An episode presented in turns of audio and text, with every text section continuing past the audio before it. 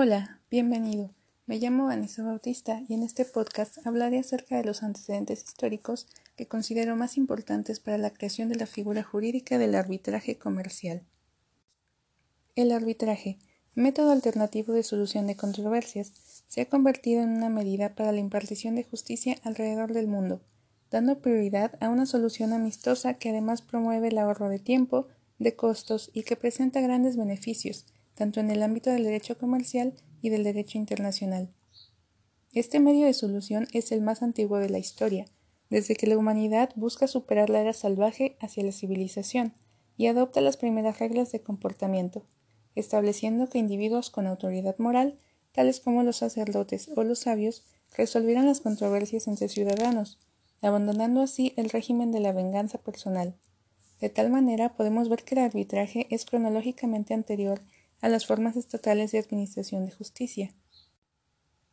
A continuación, se hará una breve aproximación histórica al arbitraje y su evolución.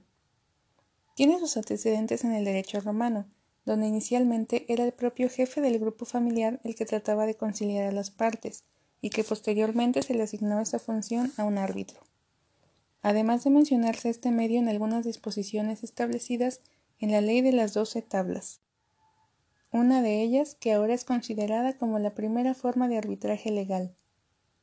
En la Edad Media, el arbitraje fue la forma de resolución de controversias más utilizada debido al auge del comercio.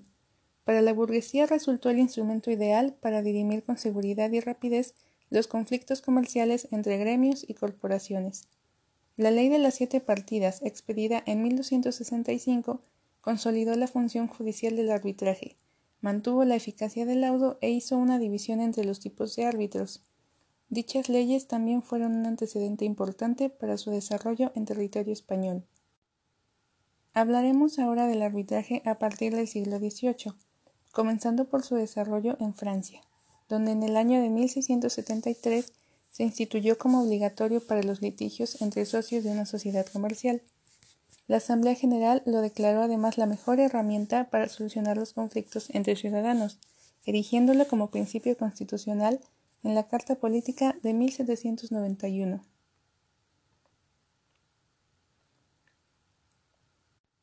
En España fue la Constitución de Cádiz de 1812 la que le dio rango constitucional al arbitraje, y en materia comercial el Código de Sainz de Andino de 1829 lo instituyó como medio para resolver controversias de naturaleza mercantil y le añadió por primera vez el carácter de obligatoriedad. Estados Unidos, por su parte, veía el arbitraje con escepticismo y hostilidad, debido a que la Corte del siglo XVI estableció que los acuerdos arbitrales eran revocables para cualquiera de las partes en cualquier momento anterior al fallo, lo cual le quitaba seguridad y generaba desconfianza. Esto no acabó sino hasta que New York Arbitration Act de 1920, seguido por el Federal Arbitration Act de 1925, le dieron carácter vinculante y validez, consolidando así el arbitraje interno en Estados Unidos. Finalmente, en Latinoamérica el arbitraje interno se aplicó restringidamente hasta las últimas décadas, sobre todo a partir de 1980, cuando los estados promulgarían estatutos más modernos en los que se les reconoce plena validez tanto al acuerdo arbitral como a los laudos. De igual forma, en las últimas dos décadas comenzaron a adherirse a instrumentos internacionales, tales como la Convención Interamericana de Arbitraje Comercial. Ya en la época contemporánea, el arbitraje adquiere un gran desarrollo, especialmente en el campo internacional. Podemos destacar el Tratado sobre Derecho Procesal Internacional de Montevideo de 1889, por ser uno de los primeros instrumentos de derecho internacional público en abordar la regulación y el cumplimiento de sentencias y laudos arbitrales. Y a este le siguieron otros, como la Convención de Nueva York de 1958, que le dio un gran empuje al arbitraje internacional al garantizar el reconocimiento y ejecución de las sentencias dictadas en el territorio de un Estado distinto de aquel en que se pide su ejecución, lo que confirmó la importancia del arbitraje en el campo internacional y por lo que aún hoy en día tiene gran importancia